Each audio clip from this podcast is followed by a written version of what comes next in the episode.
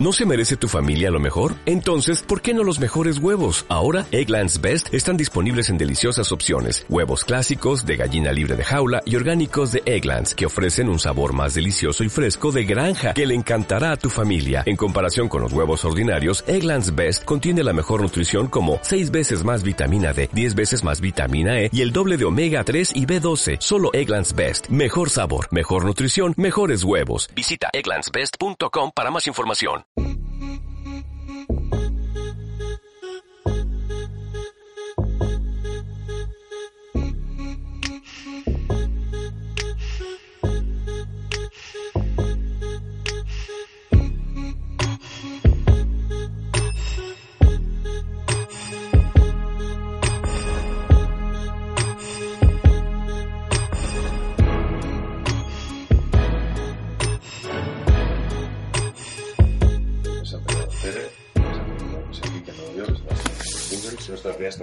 Tercera, pues la empresa de Coca-Cola pues va a costar un poco. Es decir, si, si usa el término Coca-Cola va a costar un poco posicionarla. Pero una vez se hace el posicionamiento, después se hace el, todo el cambio de plantilla, perfiles válidos, talento válido, liderazgo válido. Todo esto. ¿Qué peligro tienen estos? A mí, a mí me, tiene, me tiene asustado. O sea, No, no, todo lo contrario. No, lo digo, de- lo digo de coña. No, no, no, no, no, que va, te, te digo todo lo contrario. Todas estas etiquetas malsanas de liderazgo, de competitividad, son malsanas etiquetas que únicamente te llevan a, a- callejones sin salidas. El, como se dice en, estas teorías que más que humano, el que te dicen, bueno, pues invertí un dinero por tener un título, porque realmente valen muy poco ciertos másteres, créeme, al margen de la práctica y, digamos, el, el, el- el materializar un contacto con ciertos grupos sociales, que bueno, pues te permite X, ¿De acuerdo? Pues el, créeme que se estudia, se formula y se diseña las empresas directamente para no ser competencia de quien interesa, directamente. es muy sencillo. mal. Es muy sencillo. Entonces, eh, créeme que, que empresas, bueno, pues quizá no desean crecer o no saben cómo crecer, ¿sabéis? Porque igual se les queda grande. Créeme que coger una empresa es muy sencillo. En primer lugar, tener una imagen adecuada, en segundo lugar, tener un producto adecuado y en tercer lugar, tener un personal adecuado. Y con eso, prácticamente puedes hacer frente como y a quien quieras. Tú sabes que yo soy medio francés, de hecho más francés que español, culturalmente hablando. Y una cosa que siempre me ha asombrado, y ahora además se está acelerando el proceso en Francia, los que innovan son las pequeñas y medianas. ¿eh? Los que innovan en tecnología, los que innovan en, en nuevos productos. Una cosa curiosa. No tanto las grandes como las pequeñas y medianas empresas. O sea, tíos que montan una empresita, se ponen a investigar, sacan un producto cojonudo y tiran. La gran diferencia que existe entre la empresa, entre la grande y la pequeña, es que la grande, las empresas grandes, le invitaría a una cena solo porque me pilla un poco lejos, de manera, de manera habitual, a Mayón, que vengo en principio me llevo más o menos habitualmente, el- la gran diferencia entre una gran empresa y una pequeña empresa es que la gran empresa vende imagen y la pequeña vende producto. Todas las grandes empresas, todas las grandes empresas, le puedo contar, pues, ¿qué quiere? Por ejemplo, Mango, vamos por ejemplo, Mango, ¿de acuerdo? Mango Ropa. Mango Ropa no produce absolutamente nada. Ya, Nada, cero es cero. ¿Entendemos lo que es cero? Cero. sí, sí, pero patate. Pero no contenta con no producir nada, ella produce en China, China, Bangladesh, Turquía, Indonesia, se me- pierde cuáles son, ¿de acuerdo? No contenta con no producir nada, tampoco transporta nada. Ella únicamente tiene unos sistemas de logística, dos en Shanghái, uno en New Jersey, dos en Barcelona, y con eso es lo que tiene ti. ¿Tú dónde moras habitualmente? El, en- entre Alicante y Barcelona. Bien. Cuando quieras. Eso requiere una cena. Eso requiere una cena. Una cena ahí tienes que aprender. No me quiero, no me quiero saturar ahora. Pero sí tienes. es- es- No, hablando, si es, es básicamente, pues eh, eh, esto es una de las, de las cosas, ¿no? El, el- ahora mismo vamos a firmar el tratado este de libre comercio con Estados Unidos, ¿no? Y ya, ya cuando, cuando entramos, por ejemplo, en la comunidad económica europea, ya, ya cedimos un montón de cosas, ¿no? Reestructuración industrial, agraria, eh, ganadera, etcétera, ¿no? Y ahora, una vez más, pues, eh, eso ya nos ha costado estar donde estamos, ¿no? En la cola de Europa. Reestructuración, no. No, no, no. No. O sea, ha habido en la historia varios procesos de mundialización. Uno, siglo IV después de Cristo, Imperio Romano. Algunos añaden antes Alejandro el Grande, que me parece excesivo, pero bueno, porque no duró. Eh, otro, con el- a partir de la conquista de América. Otro, Eso se apaga. No, no, es que se apaga la, la, la, la ventana, pero, pero Otro- sigue, sigue ahí. en el siglo segunda mitad del siglo XIX y el proceso de mundialización que actualmente es la culminación, es el- de alguna forma es el final del proceso que empieza a finales del siglo XIX. Marx, por ejemplo, dice que, y se confunde, que, bueno, que la competencia entre los detentadores de capital va a hacer que cada vez haya menos detentadores de capital, pero muy ricos arriba, con una masa empobrecida, que será la revolución, tal, tal, tal. Y hay dos errores. En primer lugar, eh, no, se, no se produjo exactamente así. Y en segundo lugar, se confunde cuando dice que la clase que va a hacer la revolución es el proletariado, pues que es la que menos tiene que ver. Lo cual, pues, eh, Marx, que es para mí Newton en las ciencias sociales y el mejor analista del capitalismo, ahí mete la pata, porque realmente los que hacen la revolución de siempre son aquellos que precisamente tienen algo que perder y ven que lo van a perder. De ahí que además casi todos los líderes revolucionarios vienen de arriba. ¿eh? Se apoyan en el pueblo para tomar el poder, para hacer una alternancia de élites, es lo habitual. Pero, eh, eso se lo digo mucho a mis alumnos, no os confundáis, ¿eh? la clase revolucionaria no es el proletariado, pues ¿por qué no? Porque el proletariado está acostumbrado a no tener. Mientras que aquellos que, han, que no tenían, que han tenido y que ven que lo van a perder otra vez, que es lo que está pasando ahora, lo cual lleva a alumnos míos a preguntarme a veces si, las clases medias son un accidente histórico eh, concreto en el tiempo y que están destinadas a desaparecer. Bueno, no lo sé. Reconozco que ahora el panorama tiene esa pinta, pero ahorita saber qué va a pasar. Bien, en lo que sí Marx hubiera podido, digamos, eh, hablar de ese proceso de concentración del capital era en relación con los imperios. Vamos a ver, finales del siglo XIX, ¿Mm? Ya. Ya lleva grabando, sí, hombre, un montón. a finales del siglo XIX, Sí. el imperio español pues, termina, eh, el imperio portugués se reconvierte y surgen ahora los grandes imperios, o sea, Rusia hacia el este, Estados Unidos hacia el oeste, el imperio británico, el imperio francés, el imperio holandés, el imperio italiano, el imperio alemán. Bien, Primera Guerra Mundial. Eh, la Primera Guerra Mundial es el primer proceso de concentración de imperios, ¿no? y eh, es una marcha hacia adelante en el proceso de mundialización que va a llegar luego a culminación. Desaparece el imperio turco, desaparece el imperio alemán, ah, desaparece el imperio austrohúngaro, el imperio ruso queda tocado. Bien, Segunda Guerra Mundial. La Segunda Guerra Mundial después desaparece el imperio francés, el británico, el holandés, eh, el portugués y al final pues quedan dos. No es exactamente así, quedan tres. Queda eh, el bloque anglosajón, librecambista, eh, como es natural, la ideología de ellos. Luego lo practican más o menos. Bueno, librecambista, libertad total de circulación de capitales, patatí patata, la City de Londres, luego eso se traslada a Estados Unidos. Eh, el imperio soviético, que en aquel entonces era el imperio, el pacto de Varsovia todo incluido, China además, y los ni-ni, los ni-ni eran los europeos. ¿Eh? Ni el sistema soviético, ni el sistema anglosajón. Y ahí es cuando surge el mercado común, eh, con la clarividencia de De Gaulle, que dijo, "Mire usted, eh, no puede haber una nación europea, porque son naciones que tienen mucha historia detrás de sí, puede haber una agrupación, por decir de alguna forma, de naciones-estado europeos, pero no la desaparición de las naciones-estado.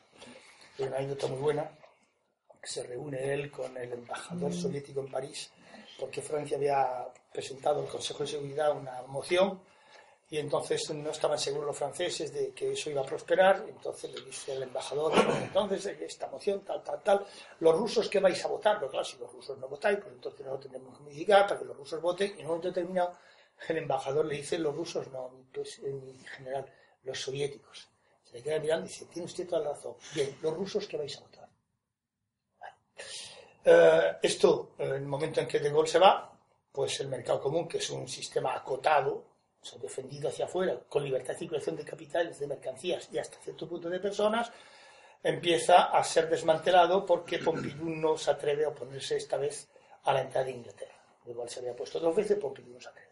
Ah, Inglaterra era el caballo de Troya de Estados Unidos, eso estaba claro. Y por tanto ha empezado un desmantelamiento de- del mercado común que conduce a la Unión Europea de hoy, que es el mercado más abierto que existe en el planeta. Vale. Y Nini, pues no, ya no, ya Nini no cuando desaparece la Unión Soviética, claro, ahí, ahí es el punto culminante y final, en mi opinión, ¿eh? del proceso de mundialización. Para Estados Unidos se abre una autopista, esta es la mía, eh, se hubieran podido portar peor. No se portaron muy bien, pero se hubieran podido portar aún peor. ¿no? Estados Unidos es un país raro. Estas cosas. En 1946 hubiera podido ser dueño del mundo, era el único que tenía armamento nuclear. No, no, no lo hizo, hay que reconocerlo. Y cuando cae la URSS, hombre, han empujado mucho, ¿eh? el famoso, ¿cómo se llama esto? La media luna de la crisis, que es la media luna que va desde prácticamente el Báltico hasta Kamchatka, destinada a contener a China y a empujar a los rusos todo lo posible hacia el este.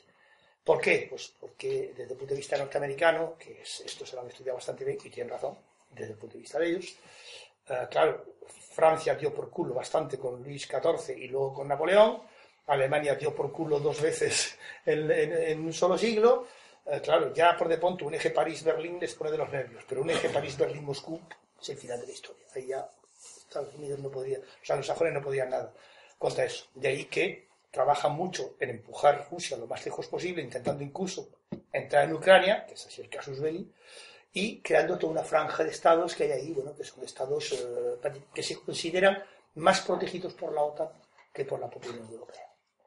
Entonces, todo proceso de mundialización, hasta ahora, los que ha habido, y eso lo hemos analizado bastante, ha conducido después, espero que esta vez no sea así, pero todos han conducido después a un siglo de, recesión. ¿eh? Hay un libro muy bueno escrito por dos economistas franceses, El retorno de la muy grande depresión, que se escribió hace 15 años y que es que los tíos lo, y además previendo lo que iba a pasar, efectivamente, Entonces, primer mito, el proceso de mundialización. El proceso de mundialización se acabó. No va a ir más allá, incluso ahora a lo que se asiste es al retorno de la nación. Ayer, por ejemplo, estaba leyendo un artículo sobre las elecciones en, Israel, que creo que son eh, breves. Y claro, ahí cuál es el partido que actualmente sube, pues un partido que se llama Partido Sionista Israelí. Y, es normal. Tú ves, por ejemplo, en definitiva, ¿qué, es, qué es en España Podemos? Es un partido soberanista. ¿Qué es Siriza? Un partido soberanista. ¿Qué es el Frente Nacional en Francia? Un partido soberanista. Eh, entonces la gente se extraña en España, porque hay, poca cultura, desgraciadamente, en la prensa española, se extraña de ver a Siriza pactar con el equivalente del Frente Nacional en Grecia. No es ilógico, es totalmente lógico. Y de un viejo adagio que dice que es imposible una reforma a fondo de un país si ese país no es independiente. Para hacer una revolución o una reforma o lo que sea, o el país es independiente o no la puede hacer, porque si los dictadas del extranjero, evidentemente no, va a hacer, no le van a dejar hacer la reforma. Y esa es la situación en la que estamos ahora es la vuelta a la nación, pues se veía venir, ¿eh? porque el comunismo como ideología racional, bueno, pues luego según puede estar de acuerdo el nazismo, pero como ideología racional, o como análisis racional, no puede estar de acuerdo no, pero tenía su racionalidad, una racionalidad en el fondo bastante parecida a la racionalidad del capitalismo en algunas cosas. ¿eh? Pero claro, cuando el sistema soviético se derrumba, entonces ya el marxismo ya no es la reja que permite interpretar, vale, entonces ¿en qué se transforma el imperio soviético? ¿Quiénes vuelven? vuelven los brujos, es decir, la religión, y vuelve la nación. Y de ahí que cuando se derrumba la Unión Soviética se produjo la reaparición de un montón de naciones que todo el mundo pensaba después de 75 años de sovietismo que eso no, se iba a producir. Bueno, la nación vuelve al galope. Y si la nación vuelve al galope, esto nos plantea entonces la siguiente pregunta. ¿La mundialización ha reducido los poderes de, los Estados-nación o ha sido la renuncia de los Estados-nación a sus poderes lo que ha producido la mundialización? Me enrollo un poco. No, no, no, no, perfecto, perfecto, porque bien, bien. En cuanto a lo que decía si hay democracia o no, os aconsejo leeros un libro que es un libro cojonudo, escrito por un francés que enseña en Estados Unidos, Bernard Manin, escrito Manin, se llama Principios del Gobierno Representativo, se lo recomiendo a mis alumnos todos los años. El tío hace una demostración sensacional de que realmente el sistema los sistemas que actualmente no son sistemas democráticos, él no está en contra ¿eh? del sistema, pero lo describe.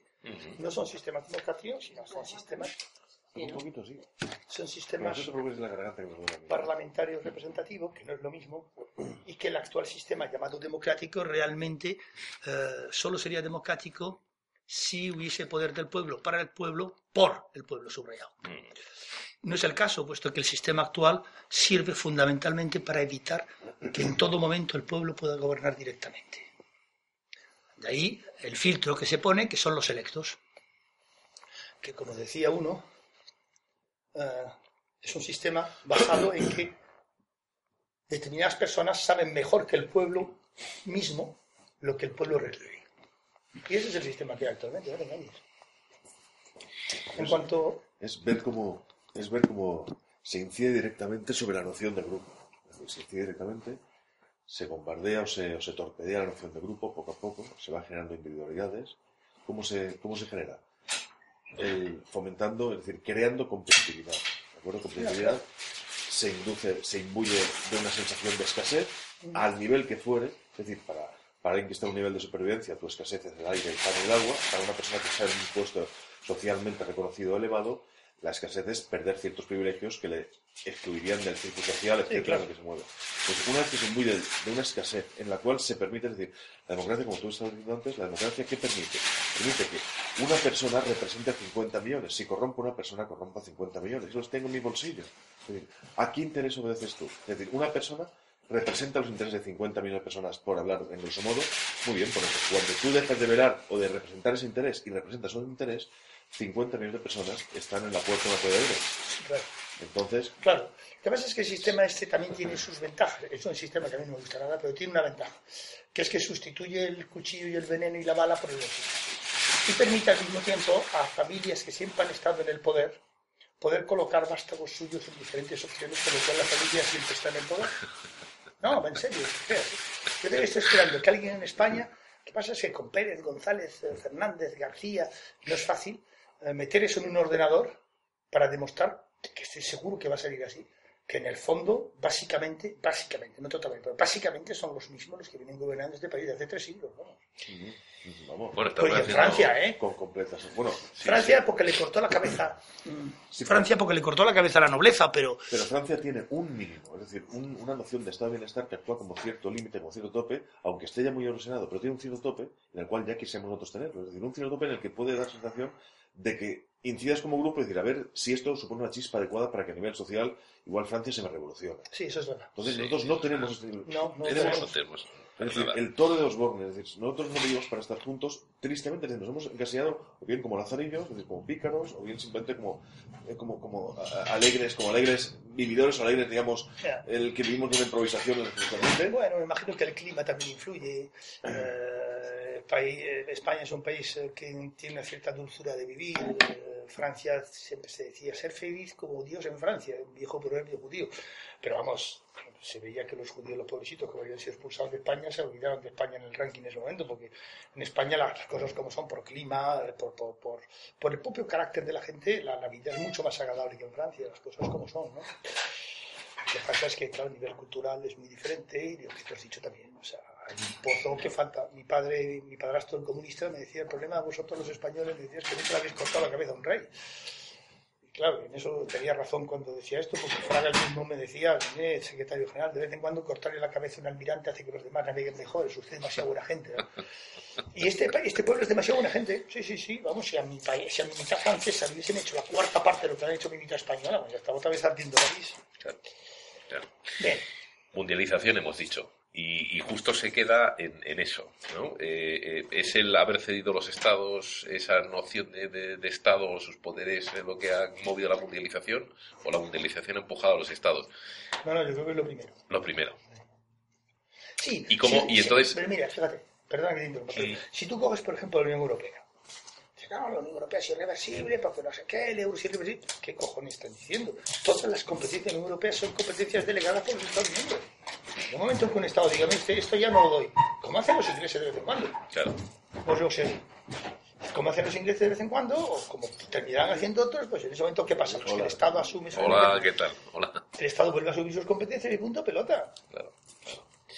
Bueno, entonces el juego ahora es el juego este de, de- del come cocos, ¿no? Es decir, realmente convencer a la gente a través de la prensa, de la actitud constante de los políticos, eh, de- del, poder empresarial, etcétera, o de la cúpula empresarial, de que es que esto no se puede cambiar. La esto- cúpula empresarial, el problema... y hasta dónde están, son capaces de llegar, porque he leído el otro día una entrevista muy, muy, bueno, la verdad que me, me- me- al final yo me estuve riendo porque era muy irónica y estuvo muy bien.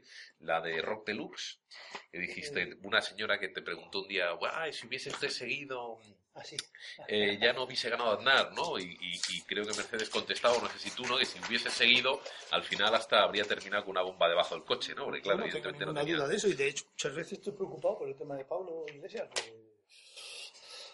Pero, pero, Es que nosotros también se lo hemos comentado alguna que otra vez. ¿A quién? Eh, en el programa, pues, pues en el programa que hacemos, eh, tenemos un, un coronel que estuvo en el 23F, pero que él estuvo además en la unidad de logística que daba toda la logística al golpe de Estado.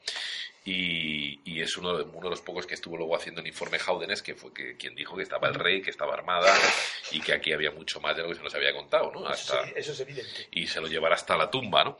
Y él el otro día lo decía, ¿no? Que cuidadito, porque si a Suárez lo organizaron ya un golpe de Estado, porque no iba por donde quería exactamente determinada gente, pues eh, que a Pablo Iglesias si se pone muy becerro y llega alguna vez a, al poder, pues que le va a pasar exactamente igual. Sí. Bueno, lo que pasa es que como ya pasó una vez, estamos más, somos más precavidos ahora, pero, pero el tema, por ejemplo, del empresariado ah, y la mundialización. ¿Por qué? Ah, ah, hay dos sectores que son favorables a la mundialización. El gran empresariado y el funcionariado. El funcionariado porque la mundialización no le afecta. Esto no es ningún problema.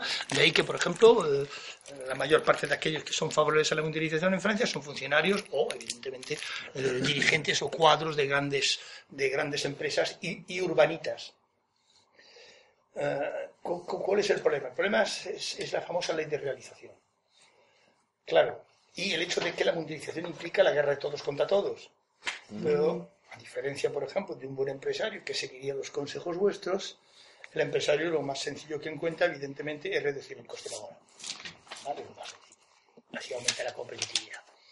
El problema es que, lo cual se traduce, por cierto, en inmigración masiva, en deslocalizaciones y en el cumplimiento de una ley que dice, y que es muy clarita, que en un sistema de libre cambio los salarios de los países tienden a alinearse sobre los salarios de aquellos países que más bajos salarios pagan. Punto. Vale.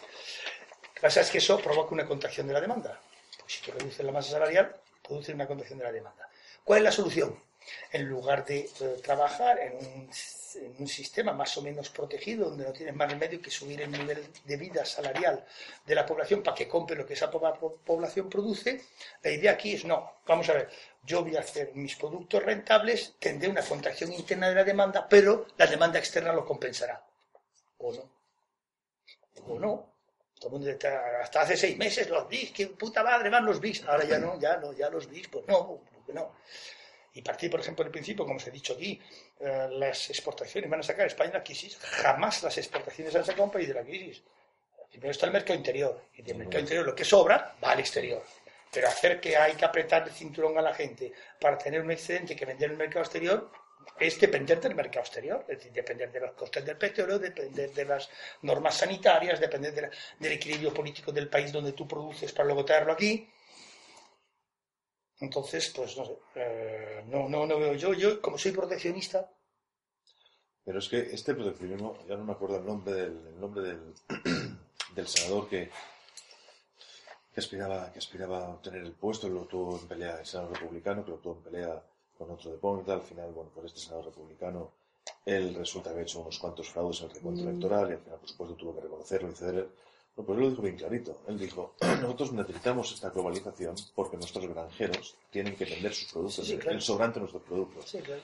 la cantidad de leyes, es decir, estamos sustituyendo poco a poco, poco a poco estamos sustituyendo en lo que antiguamente, bueno, pues este desconocido que era la religión, me refiero, es decir, bueno, pues mm, esta ayuda que nos tiene que venir, o estos, digamos, augurios, nos tiene que venir en base a la religión, se están sustituyendo por una cantidad ingente de gurús económicos, que cada día te están diciendo lo que puede ser en base a leyes de oferta y demanda, leyes que es curioso, que en una ciencia, que no es ciencia, yo, mm, tengo mucho aprecio por, por, la- por una visión economista, por supuesto, en cuanto sea capaz de, de establecer con cierta lógica ciertos cálculos, ¿de acuerdo? Pero ni es ciencia y, por supuesto, es social. Y se establecen leyes de marketing, leyes de oferta y demanda. No existe nadie que pueda creer esto. Pero no es solamente creer. Lo malo es que se cree, se sigue y se obedece a manos juntas como si fuera de un horóscopo diario que cada vez se lee. Es decir, el, a la hora de estar gestionando una, como tú decías, proteccionismo, el proteccionismo, es decir, si ahora existen una serie de, una serie de, de núcleos que están buscando una globalización simplemente por dar salida a un excedente que Sí, tienen, sí, está claro. por supuesto porque tienen la Bueno, posibilidad de dominar. están en su lógica. Yo, No eso, yo, yo eso no lo reprocho. No existe excedente sin protección. Y que me digan a mí ahora si existe algún mercado que sea con un proteccionismo similar al de Estados Unidos. Que aunque parezca, más allá de la imagen que tiene, que sea un mercado abierto, no es para nada abierto.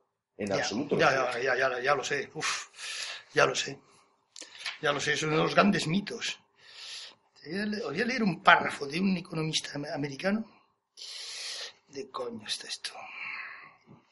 La gente ha sustituido sacerdotes de bata blanca por economistas de corbata de seda que debían cada semana el horóscopo personal o el horóscopo diario de lo que va a ocurrir en el mundo. Los intelectuales a su vez traicionaron ayudados por los periodistas. La religión del mercado les era rentable, al igual que les era rentable la descalificación sistemática condenó lisa y llanamente el asesinato mediático mediante el silencio radiofónico y televisivo de aquellos que pensaban que el todo mercado era una locura y que el Estado no era precisamente la encarnación de un leviatán satanás posmoderno.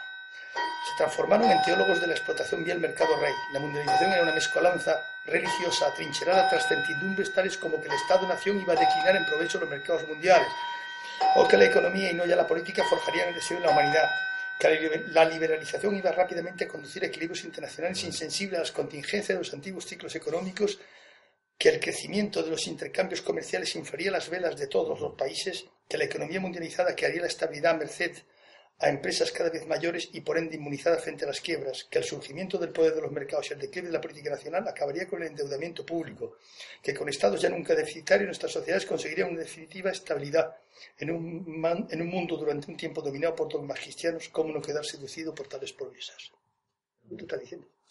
La forma de incidir a nivel, a nivel de empresa, la forma de incidir en una plantilla, creerme que no existe, es decir, es mucho más potente que el miedo, la coacción, mucho más potente. Es Incidir sobre una plantilla con un perfil adecuado que sea capaz de vender esa moto, si se incide sobre la esperanza, sobre la, sobre la, la- la posibilidad real de conseguir algo a futuro, la plantilla es capaz de desarrollar una fuerza de trabajo que no lo consigue con ningún otro estímulo. Entonces, generar, es decir, dar una posición racional a un mercado, los mercados, o, la, o el libre cambio, o la libertad, usar eufemismos para decir somos libres para comprar, antes también no éramos libres para comprar. Ahora lo que no somos, es decir, el libre mercado te dice, mire, usted es libre para comprar, claro que sí, pero para comprar hace falta dinero. Soy libre para tener dinero, ah, hombre, esto es otro problema, usted comprarse tiene dinero. Claro, Entonces claro. nos encontramos con la verdad que hay detrás. De la libertad, la diferencia entre libertad formal y libertad real. Sigamos. No, eh, eh, con todo esto te detienen, por ejemplo, hace un año. A mí. No, sí. Ah, sí. ¿Fue hace un año, Bebu? Bueno, hace un año, hace menos, ¿no? Junio. Junio Junio del del 14. 14. Mm. Eh, y yo lo que veo es que frente a estas recetas que no van a funcionar, lo que sí que veo y frente a la oposición de la gente es que se va a, a ir ascendiendo, ¿no? Se va a ir subiendo en lo que es la represión y sobre todo también, por supuesto, se va a seguir incidiendo mucho más con los medios de comunicación para seguirle lavando el cerebro a la gente. Lo cual, Y- lo cual, lo cual es un poco absurdo, verás por qué. En una entrevista que me hizo Pablo Iglesias en la tele, yo le dije, ¿tú te das cuenta, Pablo, de que el surgimiento de Podemos acaba con la posibilidad de la revolución? Y él me contestó, ¿eso te parece mal? Dije, no, no me parece mal, porque conste que es así. Yo creo que el poder ahí se confunde totalmente. Es decir, ayer, por ejemplo, una persona nos indicó que se estaba estudiando seriamente por parte del CNI la prohibición de Podemos argumentando que Podemos se había financiado exterior, exteriormente. Y Podemos como partido. De Podemos como partido, sí. Bueno, eso es una chorrada, porque primero aquí todos los partidos se han financiado exter- exteriormente, sobre todo al principio, ¿no? El PSOE tenía su financiación a través de la Friedrich Ebert, bla, bla, bla, bla, bla. Sí, es así. Por tanto, es muy difícil aplicarle ahora a Podemos una cosa que nos aplicaron ellos mismos cuando ellos estaban. Pero bueno, pero supongamos. Y entonces el hombre, reflexionando, dijo, esto significa que ese día la mitad del país va a estar en la calle. Y claro, o sea, que decir, es verdad, yo creo que el poder en España le debería hasta cierto punto estar agradecido a Podemos que teniendo en cuenta lo que el poder ha hecho con la población, o lo que la población piensa que el poder ha hecho co- co- con ella, me da igual, cualquier punto de vista, realmente en estos momentos, porque hay mucha menos gente en las manifestaciones? Primero, porque ya se cansa, pero sobre todo, porque están esperando a votar. Efectivamente. Claro, eh, entonces, coño, no, no, no, no, no, no me jodas. Ha, ha- el otro- ha habido una detención de unos chiquitos que participaban en un scratch. Coño, ¿y de la No, policía? ¿En qué? En una, en una junta municipal. Bueno, que son sí, sí, abiertas y públicas. interrumpir una junta municipal. No, interrumpir, no, habían entrado acreditados y todo. Bueno, simplifiquemos.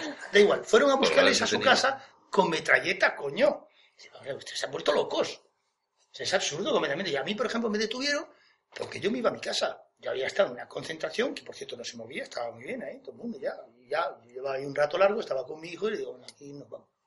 Entonces intento pasar el cordón policial y me dicen, no. Digo, no, es que me voy a mi casa, yo no vivo aquí, estoy con mi hijo. No. Bueno, pues digamos usted dentro de un rato, que es lo que habitualmente suelen hacer, ¿no? Te preguntan, "¿Dónde- ¿cuándo puedo salir? ¿Por dónde? No me contestaron y en un momento determinado se produce un revuelo detrás de mí, el cordón policial se abre un poco, intento pasar el cordón pacíficamente, porque yo no soy nada un tío violento para nada, y me pegan un empujón del carajo y dije, a mí no empuje. O sea, yo, hoy en la prensa viene que Cifuente y yo somos amigos, lo cual es verdad. Entonces le tengo que decir a Cifuentes, coño, a los chicos, eh, eh, enseñarles un poquito de educación, que ese tipo de tensión se resuelve perfectamente mediante una sonrisa, unas buenas palabras, o espérese usted un momento, que dentro de un rato podrá usted salir, y no pegando un empujón, coño, a un tío que está ahí, que lo único que pretende es irse a su casa. O se quiere disolver la manifestación o no se quiere. Si se quiere disolver la manifestación, lo primero que hay que impedir es que aquel que quiere irse se vaya. Eh, hay que pedir que se le prohíba irse. Si usted quiere que no haya manifestación, déjale usted irse a su casa, coño. Entonces, bueno, me pegó un empujón, luego dice que yo le pegué un empujón a él, lo cual no es verdad. Pero eso ya se verá en el juicio. Y que se cayó y que se torció la muñeca, no sé qué coño le pasó. Yo no empujé a nadie, al lado mío está todo grabado, ningún policía se cayó, o sea que este le, le debieron empujar en otro sitio, no lo entiendo. Pero yo desde luego no fui. Y bueno, entonces la tema va a la jueza, la jueza dice, bueno, juicio por faltas. El fiscal, no, juicio por delito, atentado contra la autoridad. Mierda, hombre. Pero es absurdo, es completamente absurdo. Pero tú ves, tú ves esa tendencia, o sea, la ves Sí, sí, claramente la hay, que el poder sí. no está interpretando para nada bien lo que está sucediendo. Sí, sí, sí, la hay, la hay, está claro. Yo creo que se confunden en eso, pero está claro que el poder... Mira, en estos momentos lo que está claro, por ejemplo, en, las famosas, en los famosos desahucios a personas que están viviendo en viviendas eh, de protección oficial, bueno, no sé cómo se llaman, en fin, tal, eh, parece como si el poder, que en este momento lo encarna el PP, que tiene mayoría absoluta, por algo es, es como si el poder dijera, bueno, todo esto lo tengo que meter mano porque pues, igual no gano las elecciones y entonces... Calma, hombre, cálmate. Si además no va a servir de nada, porque si ganan otros, lo primero que van a hacer es desmontar buena parte de lo que tú has montado. Por tanto, ¿para qué queda más el esfuerzo? Tranquilízate, tranquiliza a la gente y ya está. Pero sí, sí, hay un incremento de la represión clarísimo, vamos, eso está claro. Eso está claro. Es que es, claro, es durante el, una vez que acaba la- esta transición, es decir, como tú bien decías, dices desmontar otros. Lo malo es que se empieza, se empieza a expoliar un país, se empieza a privatizar en orden a una Se eficacia. empieza. Bueno, Es se que empieza. digo, "Uy, que se empieza, Desde que- hace bueno, tiempo que se ha empezado. Desde que los 300 ducados, no me acuerdo qué cantidad fue exactamente, la que Fernando VII dijo, dame esto y yo me voy tranquilamente aquí a mi, al ducadito que me das en Italia. Millones, sí. Él es muy, es, vamos, los borbones tienen una gran tradición vendiendo a España, no, no creo que sea, bueno, pues, repetida. Sí. Esta última, en vez de vender al francés, pues nos han vendido a Estados Unidos, que se ve que es más cool para la época en la que Lo está. del francés fue por dos rentas, una para el papá, otra para el hijo, y dos castillos. Uno para el papá y otro para el hijo. Y en un ducado en Florencia, creo que era, Eh. pues fantástico. El, se comienza a expoliar, entonces llega un momento cuando, mm, ¿cómo lo explicaría yo? Cuando existe, cuando tú, yo, cualquiera vamos a hacer un plan, ese plan puede ser bien o mal. Si lo que vamos a hacer es un robo, sabemos que tarde o temprano ese robo se va a dar cuenta el dueño, tarde o temprano. Para ese momento yo también tengo un plan B. Es decir, cuando empieza, es normal que tengas que sepas tú que el dueño tarde o temprano se dará cuenta que te ha robado, tú le has robado algo, tarde o temprano, aunque pase un año o 50, alguna vez alguien se da cuenta, o el hijo del dueño. Muy bien, se empieza a expoliar un país. Hoy en día, el país, España como tal ya no genera nada. Desde que empezó, la gente ha pasado puntillas sobre el TTIP, ahora comienza a hacerse, pero tampoco se hace la fuerza necesaria. Yo sigo insistiendo, no se hace la fuerza necesaria. Tampoco existen medios de comunicación que sean capaces de... No, de Antonio dice que el TTIP va a traer todavía mucho más, eh, más paro, por Muchísimo. ejemplo, No tengo ninguna de lo duda. que, Y de lo que tenemos ya. Y si lo comparamos con el, perdón, con el Telecan de hace 20 años, que hace poco se cumplió el 20 aniversario, las cifras son abrumadoras, pero yo no abrumadoras para México, porque Canadá y Estados Ya. Unidos disfrutan, disfrutan de un mercado interior en el cual, mira, esto es muy sencillo. El, un libre comercio es muy sencillo. El producto A y el producto B, yo te voy a producir algo en tu mercado y tú vas a producir algo en el mío. Salvo que tú no produzcas mi producto en tu mercado, salvo que no lo produzcas, yo lo que voy a hacer va a ser entrar y desplazar a los tuyos. Sí, claro. Es muy sencillo. Luego, una vez, dicen, el libre mercado se coloca y luego, el, y luego equipara y se, luego beneficia. No, no, el libre mercado no beneficia. Si yo entro en tu mercado y desplazo lo tuyo, tú tendrás que tener luego un, un excedente en algún otro sitio para absorber lo que has desplazado. claro. Y se producen desequilibrios mortales de por vida. Sí, Actualmente en México existen, bueno, pues... Bueno, y en México además compliquemos la cosa con la llegada de los chinos. Exactamente. Para colmo, ¿eh? Exactamente. En- con la llegada de los chinos y con, y con una, bueno, pues, ya te digo, en más de, en, en directos e indirectos, casi 10 millones de paros actualmente directo, aunque las cifras digan 4 millones es mentira, son más de 10 millones de personas. En, bueno, pues la, la frontera directamente ya es una, es una ciudad sin ley, aunque esto suene, suene un poco a, un poco atópico, aumentos de droga, el, aumentos de, es decir, paro, paro crónico, el- los, las commodities, los- las materias primas básicas eh, encarecidas, aumento de las multinacionales, monopolio de las marcas monopolísticas, brutal, está arrasado. Y ahora, y ahora México exige a Estados Unidos y a Canadá que cumplan su parte. A Estados Unidos y a Canadá ya les da igual el Tratado de Libre Sí, Comercio. claro. Yo ya he hecho lo que tenía que hacer Sí, y sí, ahora tú, si quieres seguir, sigue. Y dice, bueno, eso, el, el, ulti- la última, la el último halo de esperanza que tenía México, entre comillas, bueno, todavía su situación no era terminada, México a nivel comercial está muerto, no tiene capacidad. ¿De acuerdo? Capacidad para retomar, bueno, pues, para retomar, por lo menos, ser dueño un poco de su tiempo, de su destino. Cuando el presidente Coca-Cola, el, perdón, el directivo este de Coca-Cola, no me acuerdo cómo se llama, él ocupó la presidencia de México, ¿cómo se Sí. llama? Eh, Peña, Ahora sí, no, Peña, sí, eh, Peña Nieto, ¿no? Era este. Peña Nieto no, Eh, Fox, Fox. Ah, Bueno, pues, Fox se encargó, bueno, es, es un libro, es decir, un libro de, de detalles de cómo, bueno, pues cómo se puede operar sobre un Estado, descuartizarlo, desmembrarlo, pudrirlo y dejarlo completamente una marioneta en manos de, bueno, pues de potencias en las que, no de potencias, sino de cualquiera que entrase. España se pretende en este Tratado de Libre Comercio integrarse de tú a tú con una capacidad de mercado que ya no es que solamente, es decir, ya estamos de por sí corrompidos, es decir, bueno, podemos vender nuestra alma al diablo a una producción asiática en la que ni aun siquiera trabajando aquí, es decir, si yo tengo una empresa, no pago al trabajador, no pago la luz, no pago el agua, no pago el alquiler, solamente pago el suministro de, de cuatro cosas básicas, ni siquiera soy competitivo, jamás podré competir, jamás, No, está jamás. claro, está claro. Pero ni nosotros, ni Estados Unidos, ni nadie. Ya, ya, ya. Ya, Está claro. De todas formas, el famoso tratado este eh, tiene dos, dos cositas curiosas. Una, se ha calculado qué incremento produciría eh, de empleo. Se ha calculado, dices. Sí. Que, que en la aplicación del tratado cuántos empleos crearía. Y eh, concretamente la cifra a la que se llega es que incrementaría el empleo en 0,2%. O sea, que todos están diciendo esto va a ser jauja, tal, no es verdad. Segundo, en el tratado este vamos a ver qué hacen los chinos. ¿eh? Que eso es otra historia. ¿Por qué? Bueno, hombre, porque China, evidentemente, en un tratado de libre comercio, yo no la veo entrar. Yo no la veo entrar. Puede que entrar formalmente, pero luego no, no, no va a jugar el juego. Ella está, China ahora ha establecido una alianza entre comillas, entre comillas, que parece que bueno, pues que van a jugar el mismo bando con India, Sí, Sudáfrica, es decir, la, sí la- es el grupo de Delhi. exactamente el grupo de Delhi con la formación de India en la que India siendo para que para que vean para que veáis siendo India la quinta economía mundial la Ya, ya. quinta la quinta economía mundial no puede mirar de tú a a China en la vida No, claro. China hace con ella lo que quiere bueno pues imaginaros imaginaros España dentro de un mercado común es decir la identidad de Europa en la que se apela como decíamos antes a las esperanzas a decir, bueno pues somos europeos europeos ya lo éramos antes pero ahora en el siglo XV en el siglo XIV también somos europeos nos integramos en una organización social en la que nadie es parte de nadie, en la que competimos unos con otros. Es decir, el francés, el inglés, el belga hace puertas igual que nosotros. Sí, sí. Somos competencia. Vendo mis puertas o vende las suyas. ¿De acuerdo? Y solamente se ha cambiado todo, es decir, sigue todo igual, banderas, fronteras, intereses comerciales distintos, y nos dan la misma moneda. Pensamos que somos europeos, se hace una campaña de marketing para reforzar la identidad de cada cual, porque la identidad como grupo está muy, muy dispersa. Nos creemos europeos, nos creemos, bueno, pues que somos una bandera y que, y que va a cambiar algo. Tu vida no ha cambiado absolutamente para nada. Siguen parándose cambios en la frontera, como se hacía en los años 70. A la, a la hora de la verdad, ¿Y qué es lo que ha ocurrido? A, pies- a los pies de los caballos, muy bien. Pues China, la posición de China, ¿cuál es? La posición de China ahora es reforzar sus relaciones, reforzar la relación con India, que es estratégicamente demoledora para, entre comillas, si es verdad que India se posiciona, cosa que, bueno, pues yo tengo mis dudas de que India realmente vaya a jugar, porque India hasta hace muy poco quería jugar a ser amigo de Dios y del diablo. Sí. Y China le dijo, pues esto es lo que hay. Lo malo es que yo tengo capacidad para pasar encima tuya y Estados Unidos viene de muy lejos para salvarte a ti. Bueno, pues Sudáfrica, que todo- desde cualquier punto de vista parece un caballo de Troya, sigue pretendiendo meterse en el bloque, en el bloque, de- el bloque del Pacto de Delhi. Y bueno, pues China lo tiene muy fácil. La producción la tengo yo.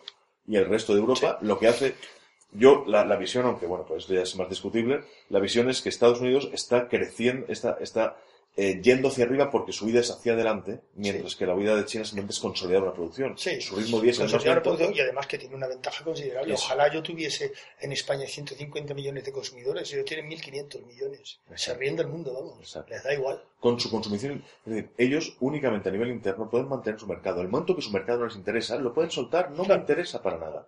Estados Unidos, con su producción, es decir, Unidos el concepto de loser, que se puede, de, ganador, de perdedor, concepto de, de skiller, de, persona que estaba con, con ciertas habilidades, ¿en qué, ¿en qué ha detonado ello? Es muy curioso cómo se modifica socialmente la percepción de un, un trabajador, en que toda la- todo el sector industrial de manufacturas, ¿de acuerdo? Será, es decir, son mano de obra poco cualificada, con lo cual se imbuye primero que es un perdedor, que es una persona que, bueno, pues que esto no es bueno para ti, y se traslada con la aprobación social completamente fuera de Estados Unidos con el sector de manufactura. Sí, sí. Porque esto se ve que no es muy cool, Sí. ¿vale? Y que la sensación de decir una sociedad evolucionada es una sociedad de servicios en las que te tomas un café en Starbucks, manejas un ordenador Apple, ¿de acuerdo? Y vas vestido con una corbata y comes de pie porque se ve que esto lo hemos visto en muchas películas. Eh, eh, desde ese punto de vista, Estados Unidos es un pozo, si se me permite, es un pozo de miseria, entre comillas. Es decir, más allá de Hollywood, de Nueva York y de cuatro ciudades, es un pozo. Hay un pozo- dicho, hay un dicho, un dice pozo. Estados Unidos ya solo, ya solo exporta, ya solo exporta dólares.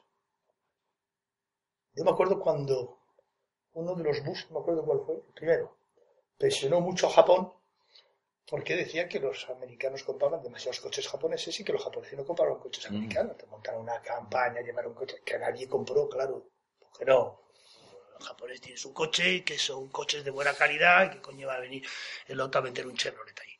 En fin, sigamos. Que realmente Le- con le- esto... le- leos el libro de Maná, ¿eh? Sí, una sí, sí, bomba, lo tengo aquí apuntado y el corte. Eh, tú, tú realmente, tenía do- dos, dos, dos así que me, que me rondan la cabeza. Me sorprende muchísimo, ¿vale? Por ejemplo, pues, con la formación que tú tienes, eh, está claro que, que, que tu experiencia de vida te ha hecho reflexionar sobre muchísimos temas y tal. ¿Cómo hay, también. Sí. ¿Cómo hay tan poca calidad realmente? O sea, ¿cómo hay tan poco? Yo no me creo que realmente sea un reflejo, por ejemplo, la clase dirigente política ni la empresarial sea un reflejo directo de lo que es la sociedad. No me lo creo, de verdad, porque No, no, a la mínima que a la gente le explicas cuatro cosas lo entienden muy Eso, rápidamente. eso fue la gran sorpresa que me causó el 15M. 15M me causó dos sorpresas. Me reúno con los alumnos en clase les pegué una bronca descomunal. No da vergüenza mirar los jóvenes franceses, los jóvenes griegos, los jóvenes italianos, hasta los jóvenes alemanes y vosotros aquí esperando al sábado para pedir 10 euros a papá para llevar la niña al cine o donde sea. 15 días después tuve que pedir perdón porque había empezado el 15M. Vale. Y lo sorprendente del 15M es que produce dos efectos. Uno, el efecto masa. Es decir, tú puedes sacar a 200 personas de la Puerta del Sol, no puedes sacar a 30.000. Pero sobre todo la liberación de la palabra. Bien, la liberación de la palabra se pueden oír muchas chorradas. Pero es que la gente que estaba allí en las asambleas, muchos no decían chorradas. ¿eh? Yo me quedé sorprendido. diciendo, Coño, ¿este ¿cómo es que sabe esto? no?". Pues bueno, pues porque la gente ya, bueno, eh, parece que no, pero el, el nivel educacional sube, eh, la gente lee más, la gente, o al menos eh, escucha más la radio, hay un nivel de información muy superior al que tenía la juventud de mi época. ¿no? Ahora dicen, no, es que los jóvenes de, de nuestra época éramos, éramos mejores. Coño, no es verdad. Lo que pasa es que muchas veces los jóvenes de esta época se callan porque no ven alternativa. Pero una cosa es no ver alternativa y otra cosa es no hacer un diagnóstico correcto de la situación. Y lo hacen. Lo hacen. Decir, ya sabes, eh, yo por ejemplo muchas veces en clase tengo a- agarradas importantes con los alumnos, en el buen sentido de la palabra, ¿no? Por Sí. ejemplo, mi postura sobre la inmigración, que es conocida, pues claro, estoy en la Facultad de Políticas, que es una facultad con gente bastante bien formada a nivel de los alumnos, pero que bueno, es una facultad de políticas muy dominada por la izquierda y por lo tanto muy angelical en estas cosas, ¿no? Y cuando yo les vengo a decir, "Mire usted, no, es que vamos a ver si nos entendemos bien, la inmigración es el pase del cinturón de parados eh, que garantiza la contención salarial a un cinturón de parados que es de ámbito mundial, por lo tanto, ya cuando me enfado yo al final digo, vamos a ver, decidme una sola patronal que esté en contra de la inmigración. No, ¿verdad? Una sola patronal que esté en contra de la inmigración ilegal. No, ¿verdad? Está, hijo. Verdi con asa sarasa, ¿no? Sí. Claro, claro, claro. Y, y visto esto, visto esto, realmente, por ejemplo, estabas hablando de, de Podemos y de, y de una entrevista que te hizo Pablo Iglesias, ¿no? Eh, yo veo el problema. Yo, yo reconozco que con Pablo Iglesias no soy imparcial. Sí, Fue mi mejor alumno, sí. No soy imparcial. Tengo, un- tengo mucho cariño a Pablo. Por lo tanto, pases esto por el tamiz. Entonces, Ahí veo, yo veo, por ejemplo, ahora llega Podemos, hace dos años me fui a Grecia con un amigo y estuvimos ahí grabando entrevistas para un documental y tal, y yo veía la implicación realmente de los griegos, eh, la implicación y, y la, y, y la conciencia social, sindical, etcétera, que tienen comparada con la nuestra es muchísimo más, más profunda o mucho más radical, no sé cómo, cómo decirte, y también Sirisa lleva trabajando ta- también 10 es mucho- años. también es mucho más radical la propensión griega al fraude fiscal que los españoles. Sí, vale, ok. Vale, bien, bien, bien. la cuestión es que yo ahora veo aquí Podemos, por ejemplo, como alternativa, ¿no? Eh, y, y hay, y sin embargo hay mucho más. Volvemos otra vez aquí, decirte que Podemos vuelve otra vez a jugar eh, o vuelve a ser una, un- una especie como de, de, de, ¿cómo decirte?, de parche, de, de válvula, ¿no? De relief, ¿no? Válvula de, de soltar un poquito de presión. Bueno, eso es Pero, y, y, y, bien, pues entonces Pero la no, cosa es que hay que materializarlo Ya, pero- pero- y ya no solamente Sí, Podemos, de sino acuerdo, que... pero ten en cuenta una cosa, ¿eh? Podemos no pretendía eso. ¿eh? Podemos, la válvula de seguridad, Podemos se transforma en la válvula de seguridad, igual que Ciudadanos. Ajá. También, ¿no? Más Podemos, porque claro, el sector de gente que vota Podemos está más enfadada que el sector de gente que vota Ciudadanos.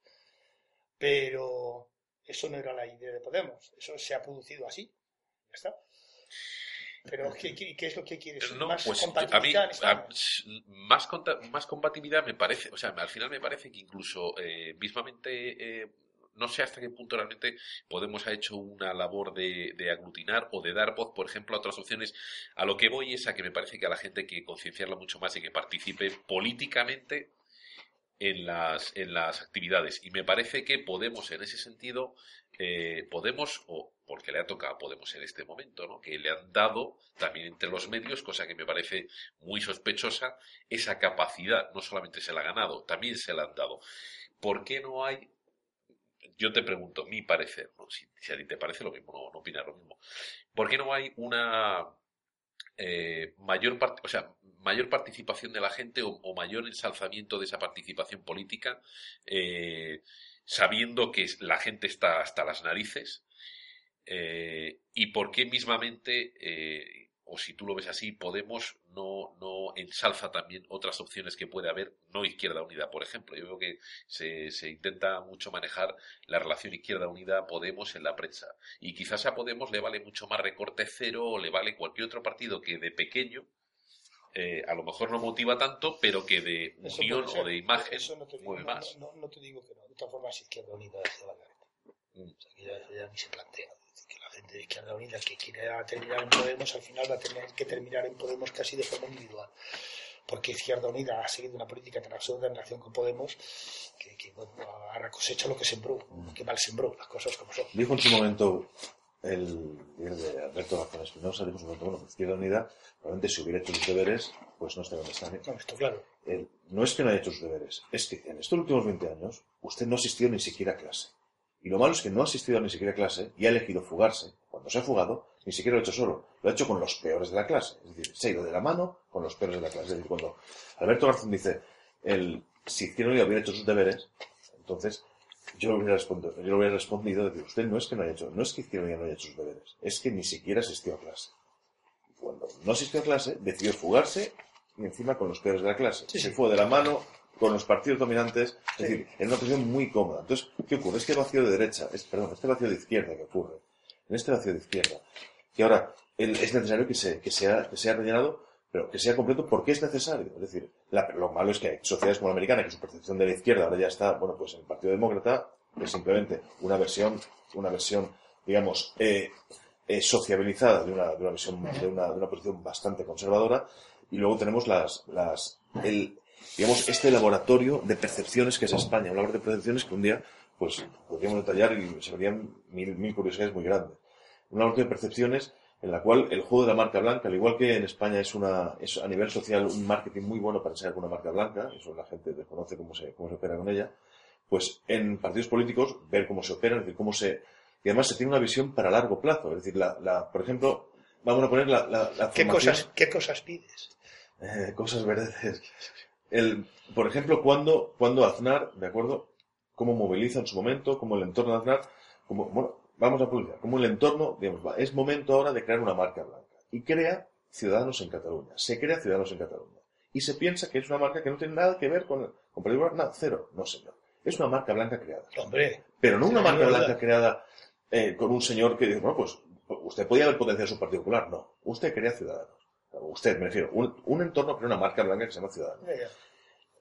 Esas marcas blancas, es decir, van i- igual que Vox o UPyD, que son simplemente marcas blancas el, eh, con un posicionamiento estratégico a corto plazo para evitar posiciones, como por ejemplo fue la elección del Partido Socialista Obrero Español cuando hace primarias, que sale Pedro Sánchez, que sale el otro candidato, no me acuerdo el nombre, ¿cómo era? Eh, Medina, Medina, y luego salió un tercer Medina. candidato. El tercer candidato está a servicio de Pedro Sánchez. Es decir, ¿cómo lo, cómo lo explicaría? Claro. Es decir, si tú tienes la opción A y la opción B y son equiparables, Sí, sí, sí. ¿tú qué haces? Tú colocas un Una opción C que divide la opción B. que divide, que- que divide la opción B, pero que se coloque, por supuesto, en, en- del lado de la opción B diciendo yo soy más radical que el B, Sí, con lo cual sí. está muerto ese candidato. Sí, ¿De acuerdo? Bueno, pues eso, en España es, Pero- es un, un laboratorio tremendo. Buscas. tengo- tengo- Ah, que tienes. ¿Qué es lo, qué es, qué es lo que ocurre? El- ¿Qué es lo que ocurre en este sentido? Es decir, mira, yo, yo el, otro día lo estábamos comentando con ¿Y cuál es la opción C en el duelo la, PSOE-Podemos? la opción C en el duelo PSOE-Podemos. La opción C Izquierda Unida. No, no, no, que va, que va, que va. Izquierda Unida- Izquierda Unida no puede ser P- no puede ser opción de nada, simplemente porque no soy ejemplo de nada. Entonces, no es cuestión de decir todo el mundo tiene derecho a segundas oportunidades, todo el mundo las tiene derechos. No juzgaré yo a Entonces, nadie. ¿cuál es la opción C en el La opción? C es la, la opción C como tal, es la esperanza, es decir, la opción C es alguien que, el- la opción C es el, una, una opción nueva y dentro de ella es perfectamente válido Podemos o cualquier opción No, es nueva. que Podemos sería la B. Bueno, sí. PSOE la A, Podemos la B. Por eso digo, hay una C. Ah, bueno, entonces la de, de dicotomía PSOE, como pensar que decías a nivel nacional, en- a nivel global. La opción, la opción C ya simplemente aparecería en el momento que fallase. Es decir, dentro de la izquierda, que fallase la B. dentro del que- en el momento que, que existiese, digamos, esta, esta, el fallo de la sociedad, es decir, bueno, pues hemos demostrado ser lo mismo que antes, ¿de acuerdo? Aparecería una cascada de opciones C, D, fin, pero ya muy debilitadas. Es decir, en un momento dado, es decir, mira, para, para ilustrar esto, eh, No, pero vamos a ver. La, la Sí. marca blanca sí, que favorecería el PSOE, que favorecería al PSOE para frenar Podemos, ¿cuál sería? la marca blanca, no ha salido. la marca blanca, es decir, ahora el, para, eh, el freno del PSOE ahora no tiene marca blanca, es decir, no existe una marca blanca como tal. El PSOE, el poder, por supuesto, Izquierda Unida, más que una marca blanca, simplemente ha sido una marca, una marca de segundo nivel que ha jugado a favor de competencia de mercado del PSOE. Lo que ocurre está Podemos. Podemos no es, no es ninguna marca blanca. Podemos tiene, es una marca nueva que aparece en el mercado. Otra cosa es, bueno, con el futuro, si se posiciona como una marca beneficiosa para el consumidor o una marca simplemente Yo que- por eso, y, y perdón que te dijese Antonio, yo por eso te preguntaba, que me, me parece sorprendente porque, o sea, marcas blancas, hay, hay otros, hay otros partidos y hay otras opciones. Se presentó este, el eh, juez Silva, este, eh, ¿cómo se llama, hombre? El Pidio es un- El, el Pidio, se es un presentó. buen tío, pero es un tío muy conflictivo. Sí, sí, sí, claro. Pero luego tienes, tenías, pues eso ya te digo, recorte cero, partido X, con el Falchani, en fin, todas estas, todas estas, El partido X, que solo funciona por ordenador. Mira, uno de los temas, por cierto, de marketing político ahora, Y no te sorprende, perdón que, que te, que te corte, no te sorprende la subida. Vamos a ver, porque de todas esas opciones, la única diferencia que veo yo, ¿vale? Entre Podemos y todas estas otras opciones, eh, porque Podemos tampoco tiene una base sólida y no la ha tenido una base sólida de representantes ni de miembros, Ah, claro, aparte de una está. cúpula, eso está por construir. Claro, entonces, yo lo que veo es que las otras opciones tampoco tienen esa base, porque está claro que o sea, la gente se ha echado adelante para, para, para buscar un cambio. Lo que me sorprende es que se le dé eh, la facilidad de medios. Hombre, eh, la diferencia es que Pablo Iglesias es mucho más brillante seguramente y lleva además mucho más tiempo haciendo ¿no? de training, en, en la tuerca era un sparring, etcétera, etcétera, para salir a hablar. Pero me sorprende de repente esa, esa, ese vuelco ¿no? Eh, por parte de un empresariado determinado, ¿no? Eh, entre ellos, pues ponle la sexta, por ejemplo, otros canales, tan potente a Podemos y no a otras opciones que sí que me parecen igual de válidas. Yo, yo creo que ahí, vamos a ver, lo de la sexta, hombre, está Antena 3, que evidentemente es el poder, Sí, y está la sexta, que evidentemente este, es muy favorable a Podemos. Yo creo que ahí es una jugada empresarial. De la misma forma que está la 4, sí. que efectivamente tira un poco menos que la sexta, pero tira hacia Podemos, y está la 5, que como todo el mundo sabe es el poder, igual que ver un telediario, pues, digo, joder. Bueno, yo creo que eso son jugadas empresariales. ¿eh? Lara es un tío muy listo. También el que hay ahora. Ah, Yo creo que no vamos allá. No, o al menos yo lo veo. No, que quiero decir que, que se debe fundamentalmente a estrategias empresariales. Vamos. Ah, sí. O sea, vosotros lo veis así, es sencillamente estrategia empresarial. Yo no sí. hay ahí una especie de ingeniería social en la cual intentemos... No. eh, No, uh, No. uh, no. uh, qué que- optimista eres. Sí. Claro, claro. Por eso te preguntaba también, ¿no? Claro. Que si tú, que yo veía muy limitada, veo muy limitada a la casta política, veo muy casposa la relación es que eh, de factor- casta política con, Vamos con a ver. empresarial. Vamos a ver. Y me sorprende todo eso. ¿Dónde está la cabeza Vamos a ver, pensante? Yo, yo, yo no estoy en Podemos, pero estoy con Podemos. Sí, soy el ancianito del grupo. Sí. Podemos surge en mi pasillo de la planta tercera Facultad de Políticas, exactamente eh, Departamento de Ciencia Política y de la Administración 2. Descansa desde ahí, sí, es que hay uno, dos y tres. Descansa desde ahí, Pablo era profesor ahí, Monedero es mi mejor eh, profesor de, de ese departamento, el Rejón no viene de ahí, pero bueno, bien, pero, en fin. Entonces, vamos a ver. Primero, Podemos es muy sencillo, son tres ejes. Uno, preocupación social, ¿vale? en un grado mayor o menor. Dos, eh, poder del pueblo, empoderamiento. Empoderamiento. que sí, es una sí, sí, ahora expresión sí. que me saca de quicio, pero bueno. Y tres, soberanía nacional. O sea, es muy raro ver a Pablo Iglesias hablar del Estado español. Él habla de España, habla de patria, habla de nación, lo cual es muy sintomático. La gente al principio no se dio cuenta y yo les dije, joder, que no, no, no, no, no, os fijáis. Y, y la madre del cordero está ahí. Dos, son muy buenos. El grupo de los cinco es muy. Son tíos que se piensan muy bien las, las estrategias. O sea, no, no, no. La gente a veces ha podido tener la sensación de que, bueno, llega Pablo con sus otros cuatro chicos, eh, algunos asesores viejetes como nosotros, y que vamos, vamos improvisando. No, desde luego yo, la verdad, no estoy en el núcleo de la decisión. Además, no quiero estar, creo que mi generación ha hecho una mierda en este país, y como les digo a mis alumnos, y a Pablo primero, la- como mínimo la mitad de lo que te digo, tente por aquí y te salga por allá, ¿eh? Porque para la mierda que hemos hecho nosotros, mejor vosotros intentáis al fin exprimiros el cerebro y pensar otra cosa. Pero, pero la estrategia es a largo plazo. No os engañéis. Estos no improvisan, ¿eh? Ya al principio pensé que sí. Pensé aquí va a haber un nivel de improvisación. ¿Qué cojones? No, no, no, no, no, no, no. Se piensan muy bien las jugadas. Algunas les salen mejor que otras, pero están muy pensadas. Y eso es un factor a tener en cuenta. Que Vox no puede presentar un, equi- un equipo así porque no lo tiene.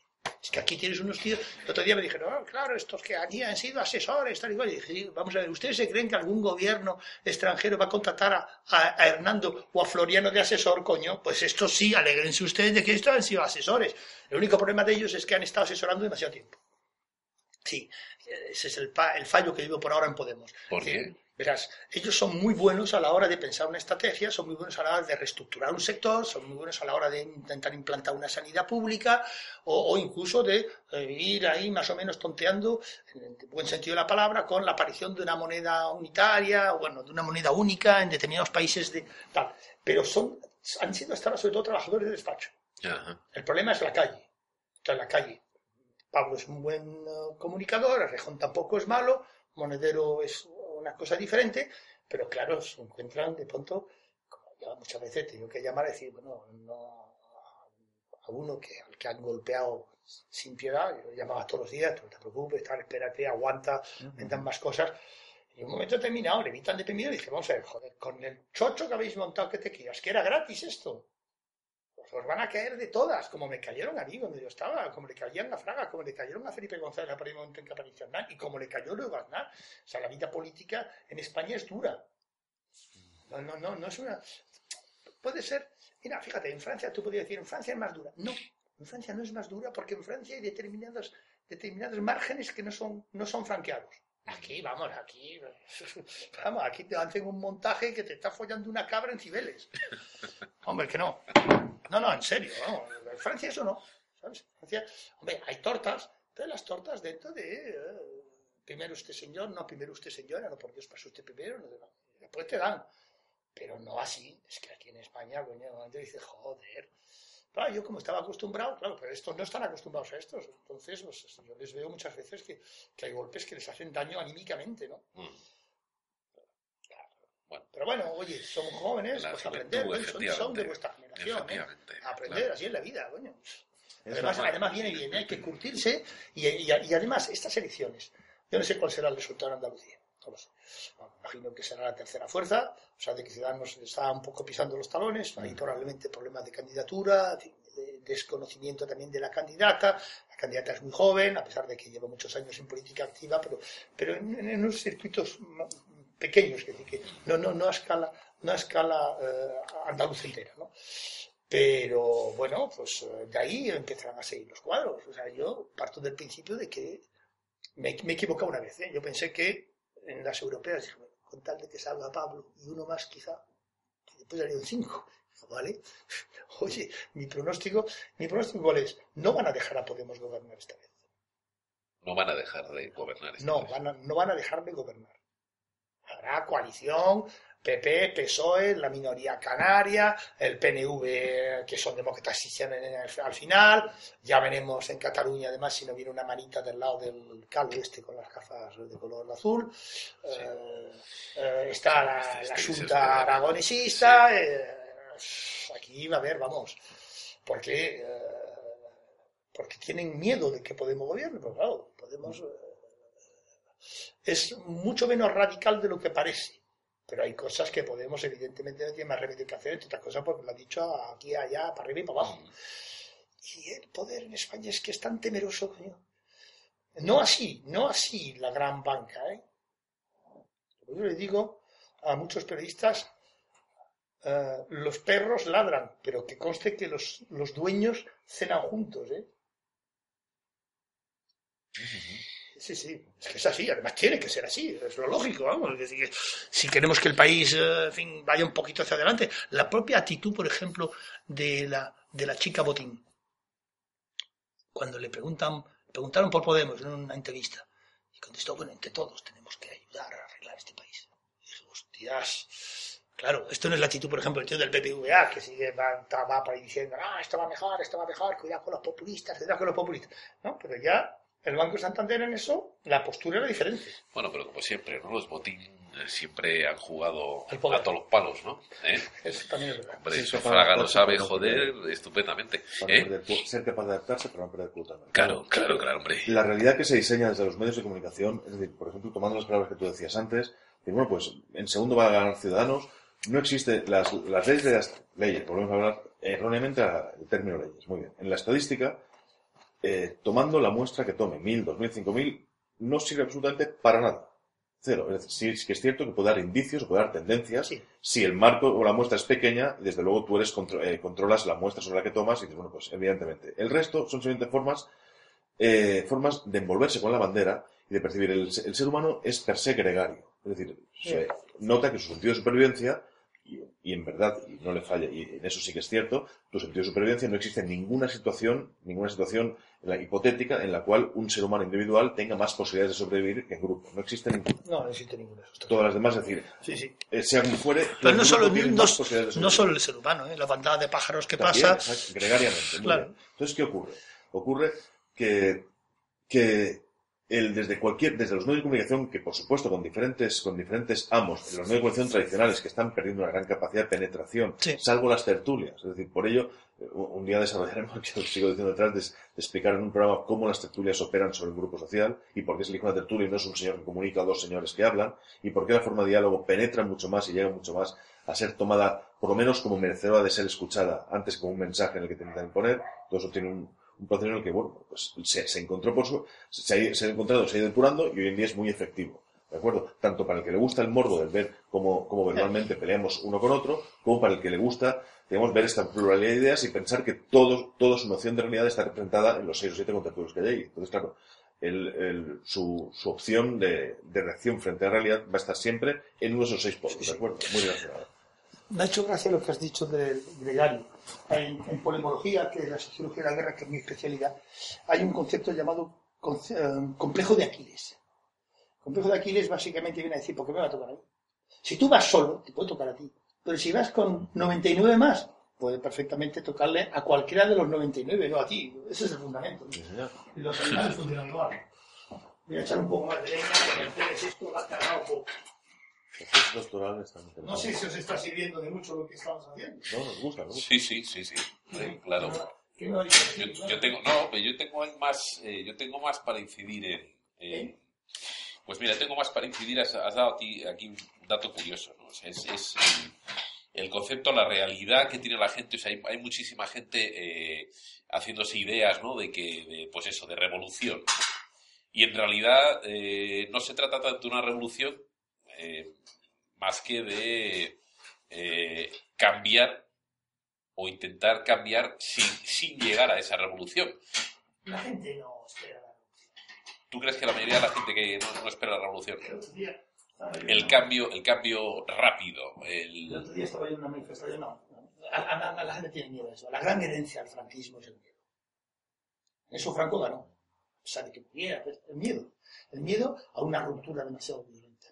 Y el otro día estaba yo en una manifestación en contra de la ley Mordaza y había un tío al lado mío que yo no le conocía, por, por visto la visita. Y claro, estábamos detrás de la batucada, ¿no? Y la gente estaba cha, cha, cha, cha, cha, cha. Y este me dice, ¿tú que en este país va a haber una revolución?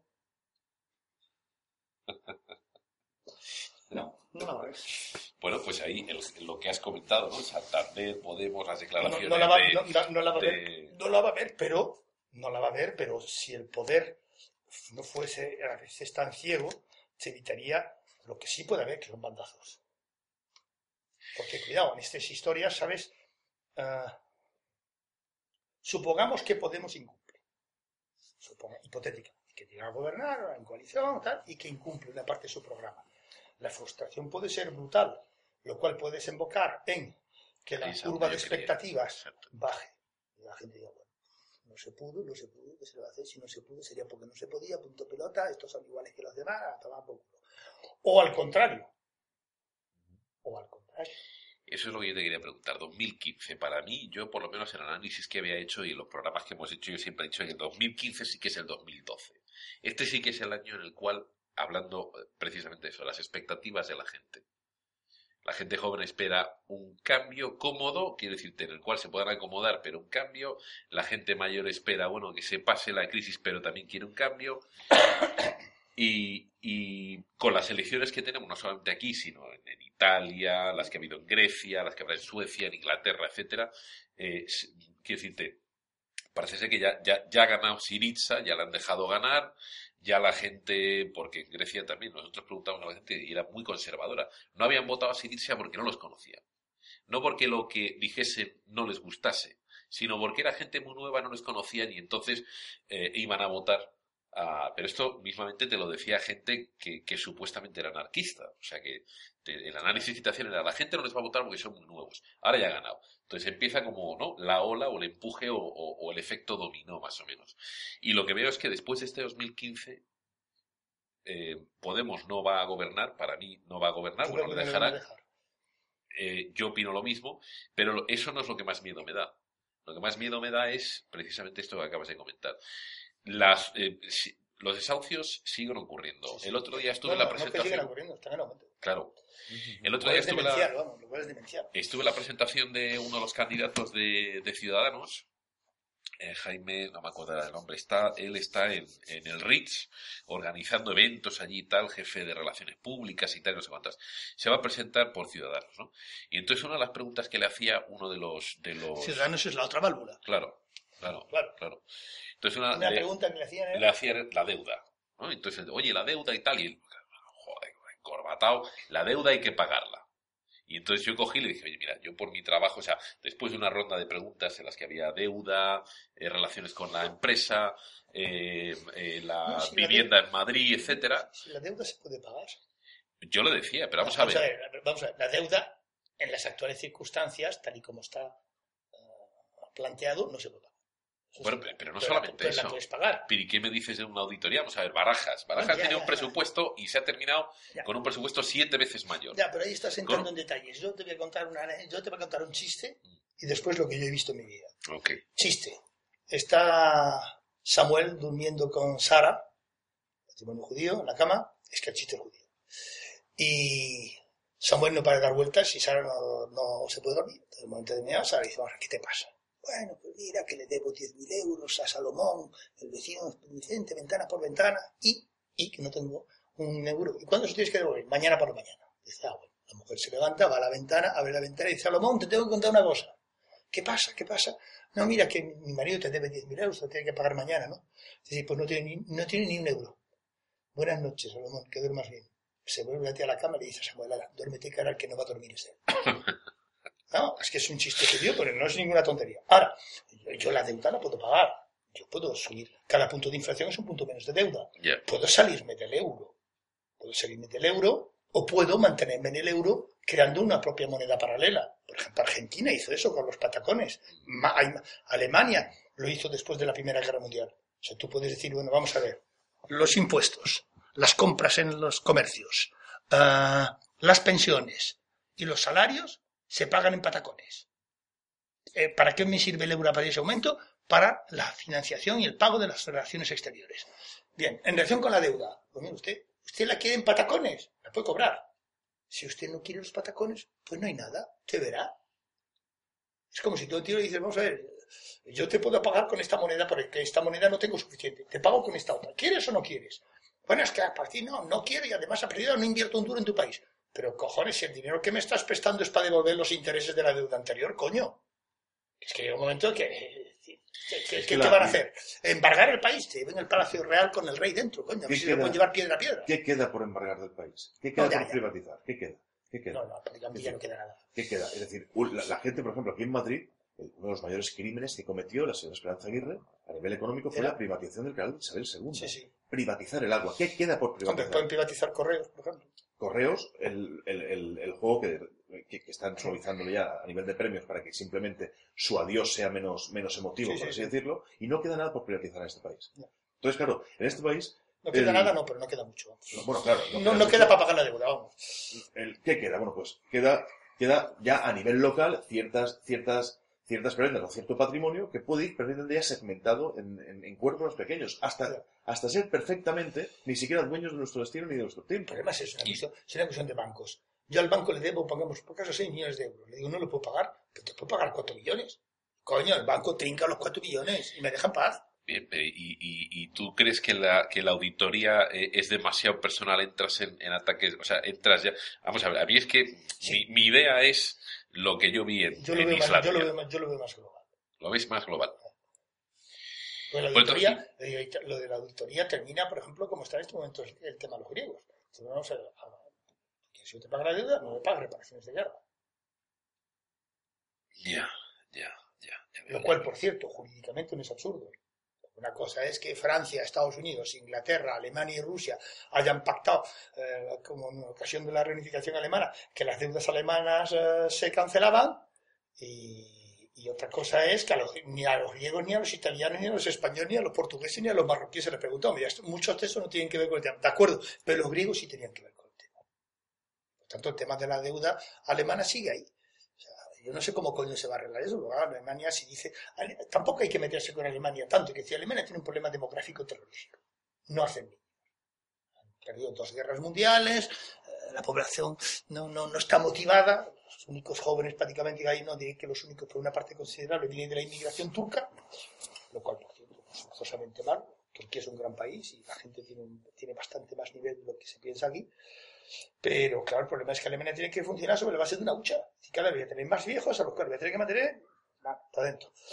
Voy, voy guardando pasta para ese momento. Yo lo entiendo. Pero también ellos tienen que entender una cosa. Si Europa existe, Europa existe. Entonces Europa tiene que funcionar como Francia, mi mitad francesa. ¿Yo qué coño retiro de, de, de, de- Córcega? Nada. Fabri- eh, fabrican unos pocos cerdos, algo de aceite de oliva y el turismo, que tampoco es, arrolla- tampoco es arrasa. Es importante, pero no arrasa. Sin embargo, evidentemente, como Francia es Francia y, y- y Córcega forma parte de Francia, tengo un mecanismo de compensación en virtud del cual yo estoy manteniendo Córcega así, a bout como dicen en Francia. Bueno, pues eh, aquí Europa es Europa, Europa no es Europa. Si Europa no es Europa, no hay problema. Hay problema, nos podemos entender perfectamente. En lugar de ir a una Unión Europea, se va a una Confederación Europea en la cual cualquier Estado pueda vetar cualquier tipo de decisión que afecte a alguno de sus intereses. Compromiso de Luxemburgo de 1962. Y ya está. O, o hay otra solución, que es, que es que Alemania se salga del euro.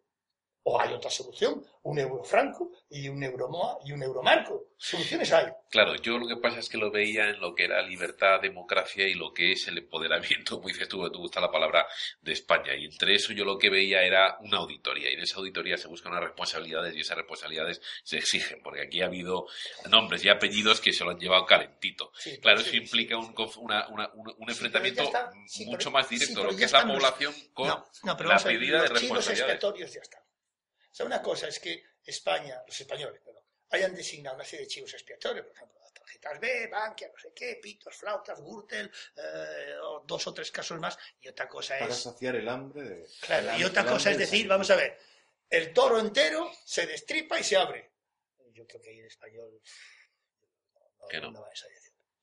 Una cosa es hacer ejemplos, una cosa es concentrar la rabia sobre algunos que han sido particularmente brutales en, en el expolio o particularmente poco inteligentes en el expolio, porque se ha notado, como tú decías, tarde o temprano se nota, pues aquí se ha notado. ¿eh? Y otra cosa es decir, no, auditoría, uf, yo no lo veo. Bueno, Lo cual no significa que no haya que pedirlo, ya se verá. Eso forma parte de los términos de la negociación. Ya, ya, ya. No, pero bueno, luego, luego lo otro es política. Claro, para mí lo otro es política. Para- Claro, yo, yo, yo busco el, el cambio radical, lo que yo he tenido a nivel personal, a través de toda esta experiencia. ¿no? Eh, ¿Qué yo edad ya me he tenido qué- que ir. qué- qué edad tienes tú? Yo tengo Yo 43. 66. ¿Comprendes? Hombre, claro. No, eh, fíjate eh, que yo vengo de la derecha y estoy actualmente más rojo que este, que este diván. Bueno, hay una derecha que tampoco, a nivel social o a nivel económico, tampoco es, es, es una izquierda. Nacionalsocialismo, fascismo de José Antonio, etcétera, es casi. Fascismo en España no hubo. Por eso, claro, cosa. Francisco. Pero, Francisco, Francisco. pero, pero a pesar de que estoy, estoy bastante radical, sé que hay cosas que no, que no, no las voy a ver, vamos, porque no las voy a ver, porque las circunstancias históricas son las circunstancias históricas, van variando, nunca se sabe, ¿eh? Tú fíjate, cuando vino Ronald Reagan aquí, me tuve una entrevista con él de 20 minutos nada más. Y cansó el tío de repetir, hay que luchar contra el imperio soviético, es el imperio del mal, durará mil años. Durará mil años, me suena. Y no duró mil años, no, coño, no, no duró, no duró nada. Nada. Y si tú le dices a mi padre, el comunista, que la Unión Soviética iba a desaparecer, vamos, hubiera muerto en el acto. Felizmente se murió antes de que sa- desapareciera, cuando ninguno nos creíamos que la Unión Soviética iba a desaparecer. Que decir que la historia, hay un autor francés, que por cierto es fascista y que ha muerto Este hace poco. que lo sacado, que es? Es una... un- Ese es mi manual de clase. Ah, Yo, yo es que escribo mis clases. ajá. Entonces, de vez en cuando, escribo un libro. Llego a un acuerdo con el señor de la imprenta para que lo venda baratito. Y mis alumnos así no tienen que tomar apuntes en clase y no podemos dedicar a otra cosa. Pero este tío, que este tío se pegó un tiro hace poco en la Catedral de Notre Dame en París, protestando contra la inmigración, Dominique Venea. Pero lo interesante es lo que el tío dice. Dice, la historia no es el ámbito de la fatalidad, sino de lo imprevisto. Un segundo error sería imaginar el futuro como prolongación del presente. Si hay algo cierto es que el futuro será diferente de lo que uno se puede imaginar. Un tercer error sería desesperar de la inteligencia, la imaginación, la voluntad y finalmente de nosotros mismos. Este tío tiene razón. El tercer punto ya es opinable. Pero los otros dos es verdad. Felizmente la historia nunca es la continuación, o casi nunca es la continuación de anterior. Vamos, tú a mí me vienes diciendo, y yo estaba en ese pasillo. Me vienes diciendo hace dos años que va a surgir Podemos y me hubiera, dado la carcajada. Y yo estaba en el mismo pasillo. Y algunos habían sido alumnos míos y otros eran colegas míos. Es de decir que yo tengo una, una costumbre en la universidad, yo doy mis clases y cumplo eh, a rajatabla lo que me piden. Pero eh, aplico lo que me dijo un vicerrector, que me dijo, ahora que has conseguido la plaza, Jorge, acuérdate que tu grado de felicidad en el departamento de la universidad es inversamente proporcional a tu presencia. Por lo que ah, no hago pasillos. Por eso probablemente, por eso probablemente, mira, y mira que ahora lo recuerdo, que intentaron decirme, venta, hay reuniones, tal, tal, y, tú me dices dos años que va a surgir Podemos, que va a sacar cinco diputados a las europeas y que va primero una intención de voto, y me da la risa. Eso es lo imprevisto, es lo cojonudo de la historia. De pronto viene lo imprevisto. Podemos fijar con la, con la analogía, por ejemplo, con Grecia. Grecia, como tú dices, el fraude fiscal. Fraude fiscal que en el fondo, por no decir otra vez la noción de grupo, mm, cómo Grecia ha bajado es decir, los niveles de pobreza, niveles de paro, niveles de suicidio, es decir, cómo bueno, pues realmente, bueno, pues realmente es bastante, existe una, por lo menos una decadencia bastante notable. Bueno, pues con toda esa decadencia, con toda esa decadencia, un- a- eh, tanto a marketing social que influye el miedo porque no tiene otra forma de influir, porque la esperanza no es, no es posibilidad de quien, de quien ha llevado hasta ahí, ¿de acuerdo? Entonces, una vez que se cede la mejor carta, que es la esperanza, que la tiene que jugar el aspirante, queda la segunda mejor baza, y es el miedo. El miedo sí que lo juzga quien lo tiene que tener. Bueno, pues, llegadas las elecciones, Grecia solamente, es decir, al margen del, al margen del sistema político griego, que luego regala, entre comillas, una serie de escaños al vencedor, y por eso, bueno, pues quizás sea tan abultado, en verdad fueron casi a la par, un 52 con un 49, es decir, la mitad de Grecia no deseaba ningún cambio. Existe una frase, no me acuerdo la- Bueno, una no, frase no, como no deseaban ningún cambio quizás radical. Sin Vale, cambio, es- pero sí, radical. Vale. Simplemente querían seguir como están. Es decir, yo quiero votar al que me ha llevado hasta aquí. ¿Por qué? porque tengo la seguridad, la certeza o porque tengo la esperanza de que esto me va a beneficiar a mí. Es decir, miras por ti, mira por ti, no por el grupo. El momento que se pierde la acción del grupo, es decir, en el momento que cada uno se pelea, se pelea por separado, solamente existe una sola certeza. De que a perder. ataque perdemos todos Hombre, claro. ¿De acuerdo? Entonces, claro, en España, sin haber llegado a una situación social, porque la superficialidad a nivel español, el, como basamos tanta reacción en la imagen, en ese- esa imagen sí que nos hace perdurar una reacción. Es decir, la reacción es cuando yo me muestro frente a los demás que quiero cambiar algo, con lo cual rompo la imagen que tengo de mí frente al grupo. Es decir, esa imagen perdura, es casi El blindada. otro día me contaba un tío, estaba yo en la plaza de Castilla esperando que salieran unos chiquitos a los que habían detenido, tal y cual. Mi mujer está yo me implico mucho menos, mi mujer está implicadísima. Eh, y había un tío, estaba yo hablando con él, tal, me dice, claro, ¿por qué un desahucio? No me digas tú, claro, un desahucio. Tú pones 20 personas para pedir el desahucio, la policía se lo merienda en dos minutos.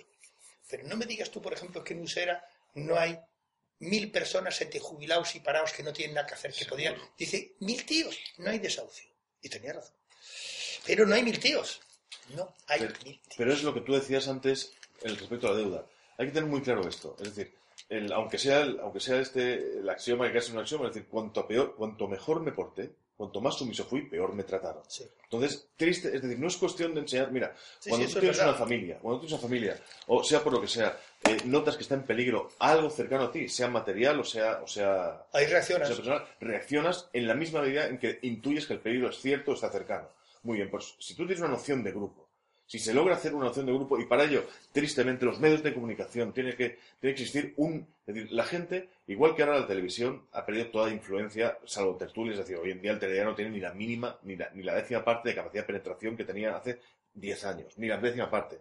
La radio es residual, es decir, la radio, como tú decías antes del mensaje de Ronald Reagan, la radio opera simplemente por percusión. ¿Cómo opera, ¿Cómo la radio? Tengo un mensaje que dar. Sé que la gente ya no está como antiguamente, amas de casa enchufadas a la radio, etcétera. ¿Qué hago? Dos, tres, cuatro mensajes específicos cada día, al margen del, del holding de radios, ¿qué hago? Repito el mensaje las 24 horas. Seguro que alguna vez alguien me lo tiene que escuchar. Sí, claro. De algo valdrá. Los periódicos están muertos completamente.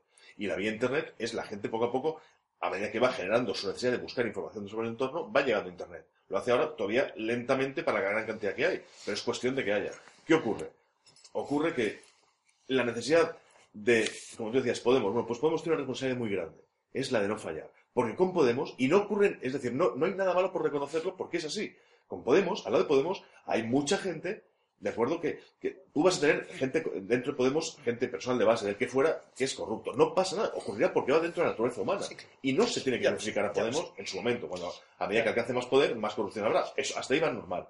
La cuestión es, el, el movimiento de Podemos ahora, que se están, tanto podcasts independientes como, el, como medios de comunicación generalistas, digamos que parecen eh, envolverse con la bandera, ahora va a comenzar el juego de encuestas, el juego de marketing social. En ese juego de marketing social, como se hizo en España con la OTAN, en la cual desde un 75% al vota no, a, a- a tener un, casi un 70% al sí, al sí final, es decir, en un mes, el marketing social que es capaz de cambiar el, sentido, de una, el sentido de un voto o la percepción de una sociedad es muy, muy grande. Es muy grande. Hay una cosa que deberías tener en cuenta. Ahora mi mitad francesa habla. En los referéndums que ha habido en Francia, dos concretamente, que se perdieron, todos los editoriales de los periódicos, de todos los periódicos, menos uno, que eran provincias, todos pidieron el sí. En la radio y la tele el bombardeo era constante de votar sí. ¿Salió no? Cuando he dicho antes, los periódicos están muertos, no solo aquí, también ahí. Pero es normal. Es, es la, es, la, es la vinculación la vinculación de grupo. Mira, por ejemplo, cuando, cuando hubo esta primavera árabe, entre comillas, ¿eh? muy entre comillas, entre, muchas, entre muchísimas Desde luego. Entre- igual no es ni, ni siquiera ni primavera y lo de árabe empecé ya hasta a dudarlo también.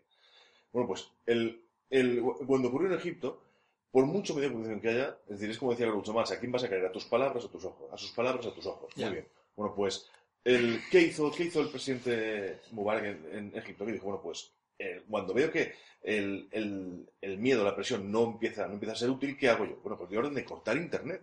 Para Sí, que no se comuniquen entre sí, sí. sí, me acuerdo de Muy bien, bueno, pues la comunicación es tan básica como que es lo que decíamos antes de Podemos. Es decir, Podemos tener la obligación de no fallar. Si falla, si falla Podemos, hay dos riesgos, como tú decías antes. El riesgo de que la gente se desencante y vuelva otra vez con los cantos de sirena, vestidos y maquillados de diversas formas. Ahora, por ejemplo, mirad, no lo habíamos comentado, una estrategia, entre comillas, muy básica, porque eh, es una ramificación de estrategia, es la que está haciendo el PP en determinados ayuntamientos que no son de, primera, de primer orden, pero sí que son medianamente representativos. ¿Qué está haciendo? Buscar gente que no tiene nada que ver con la política, que son reconocidos a nivel, si puede ser dentro del ayuntamiento, ¿de acuerdo? Pero sin nada que ver con la política, con personas nobles, honradas, trabajadoras, personas, digamos, buena gente, La misma táctica y la están convenciendo para estar dentro, ¿de acuerdo? Ejemplo, pues mira, por ejemplo, Medina del Campo, ¿de acuerdo? Como ellos, muchos más ejemplos. Bueno, pues junto con estas tácticas vienen las tácticas de cambio de imagen. ¿Eso sabes quién lo hace sistemáticamente en Francia o Frente Nacional? El Frente Nacional... eh, Sistemáticamente. ¿Por con qué lo gente hace? que no está metida en política la va metiendo. Porque Pa, pa, pa. para, exacto, porque para ello necesita que la idea perdure. Y para que perdure la idea necesita dar novedad al rostro. Porque el rostro se clichea, se etiqueta y muere su eficacia. Entonces, el portador es quien da, el quien, es quien permite que tenga eficacia el mensaje. Te encantaría Rejo, os encantaríais los dos. ¿De acuerdo? Sois muy parecidos. Una cosa, por ejemplo, que te quería matizar, cuando hablabas de las, de las primaveras árabes. O sea, las primaveras árabes no es, no es Allah, ¿eh? No, no, no. No, es que, no. es que. La primavera árabe viene de esto. Los grandes, las grandes economías están empezando, no, no tanto los occidentales, pero sí la China, sí la hindú, y otras más, están empezando a acumular reservas de materias primas en lugar de acumular dólares. Claro, eso produce el encarecimiento de las materias primas y concretamente del trigo. Bueno, chatos, vamos terminando. Eh, Al menos por 2015, se acaban las elecciones. Pase lo que pase, eh, los desahucios siguen, el incremento del precio de la electricidad, etcétera, sube, Ay, los estoy alimentos encantado con esa suben. situación. No Eh, encantado a nivel personal por las personas, Claro, pero si Podemos tiene que estar en la oposición, se lo van a servir en bandeja. sí, bueno, y ya no hablando de Ten en Podemos cuenta que y... Siriza no gana la primera, gana la segunda. ¿eh? Claro, la segunda, sí, sí, sí, sí. Y, Y, bien, pues No, entonces, No, por favor, visto, visto, visto eso, Sí. eh, y vista tu experiencia, hombre, me has dado una No me quita para pincelada. nada el sueño que Podemos esté cuatro años en la oposición. Bien, bien, bien, bien, perfecto. Y incluso si no gana las elecciones. Pero ¿y qué pasa con, con España? ¿Qué pasa con esta sociedad? Eh, Mira, ¿Cómo lo ves? mira, ¿Qué, qué, eh, qué- qué ves? ¿Vamos a seguir? O sea, ¿va a seguir la gente suicidándose, eh, la prensa Sí. sin contarlo? Pues sí, eh, y, sí. y tú crees que así aguantamos otros 20 o 30 años más? Durante 30 años más, ¿no? Pero podemos quizá aguantar cuatro años más. Aquí en todo caso, si no habrá más remedio, no habrá más remedio. Ten en cuenta de todas maneras una cosa, ¿eh? Dentro de la locomotora europea, España es un vagón, ¿eh? España no tiene ninguna posibilidad de incidir sobre la política económica, excepto de la Unión Europea, excepto si pega un puñetazo sobre la mesa. Vamos a ver, nosotros somos 50 millones de consumidores, lo único que le faltaba a la Unión Europea es que nosotros digamos que nos vamos. Se van a ir los ingleses, posiblemente. ¿eh? ¿Qué hacen ustedes? ¿qué, qué? En ese momento ya verás tú como el señor Schauble ¿verdad? se vuelve mucho más razonable. Porque en definitiva España, como bien ha dicho antes, nosotros en este momento desgraciadamente solamente aportamos sol y consumo. Y además consumo no mucho, porque toda la política de restricción de, de- de crédito y política de restricciones salariales. Ahora, si ustedes quieren que 50 millones de habitantes, más, ¿cuántos son los griegos? Tanto. 11 Más, millones, sí. Claro, más la tentación en Francia de que, porque Marine Le Pen tampoco va a ganar las próximas elecciones. Ahora bien, las siguientes, on verá. No, los, los ayuntamientos lo va a ganar. pff, Sí, Y las regionales el van a derrumbamiento ser del Partido Socialista va a ser, arrase vamos, total. va a ser absolutamente, vamos, Arrase, bestial. arrase. Pero, pero no va a ganar las próximas elecciones presidenciales. Pero las siguientes puede ganarlas perfectamente, cuidado. Bueno, pues mientras tanto nos seguiremos yendo de España, que es lo que me toca a mí eh, para finales de este verano.